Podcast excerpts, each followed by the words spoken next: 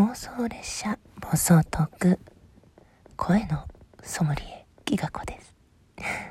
結構 Twitter の方でも反応していただいていいねとかリツイートしてくださった方どうもありがとうございました。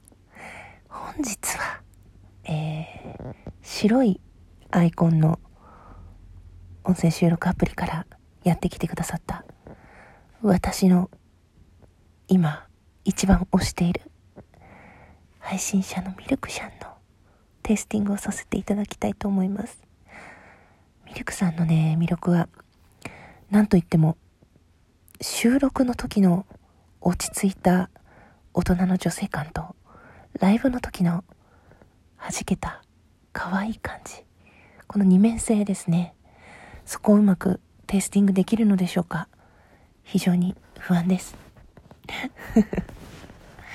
そうだな。まず収録の時のしっとりミルクちゃんはうーん夜のどの夜うんそうね夜っぽい感じ。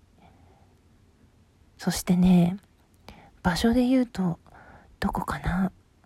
やっぱりカラフルコーヒー本店という番組のタイトル通りどこか喫茶店のようなね落ち着いた薄暗い照明のお店の感じですよね。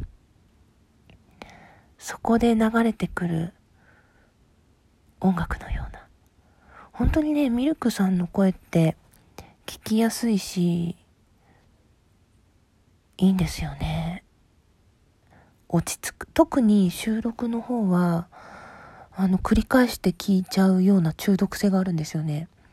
うん。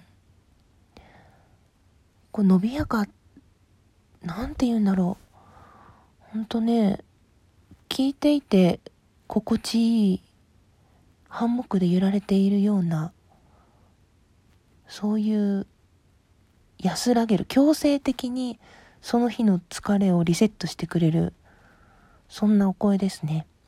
でライブの時の元気なミルクちゃんは本当にね透明感があって気持ちをこう高揚させてくれるんですよね。だから何ていうのかな朝の朝のミルクちゃんですよね。うん。本当にカラフルコーヒーっていう名前の通りにこう声の感じがすごくカラフルなんですよね。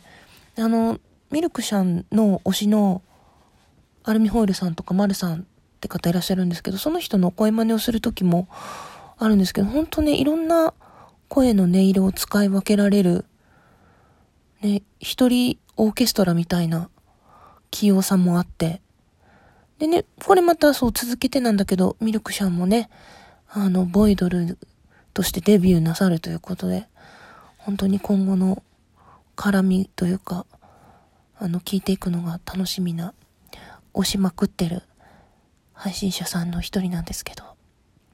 うん。ほんとずっと聞いてたくなるのよね。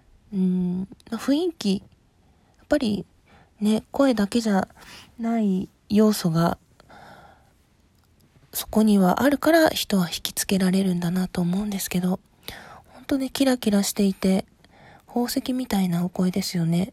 どの、どんな角度から見ても綺麗だし、うん、毎日取り出して眺めてニヤニヤしたいし、貼り付けにしていただいて、喜びを感じる今日この頃、よだれが出っ放しの気が子です。そうね、こんこんと湧き上がる泉のようなよだれを引き起こすということはなんか美味しい感じがするんでしょうか？自分でもなんだかまだよく分かってないままこうテイスティングをしていますけど。うん。本当にね、会う人会う人にミルクさんおすすめさせていただいております。ぜひまだテイスティングなさってない方は、あの、概要欄の方にミルクさんの番組貼っておきますので、聞いてみてください。収録ライブ、両方、どちらも味が違っておすすめです。よろしくお願いします。というか、こちらが本当にありがとうという感じなんですけれどもね。はい。そんな感じで本日のテイスティングミルクさんでお届けしました。この後もどうぞお楽しみに。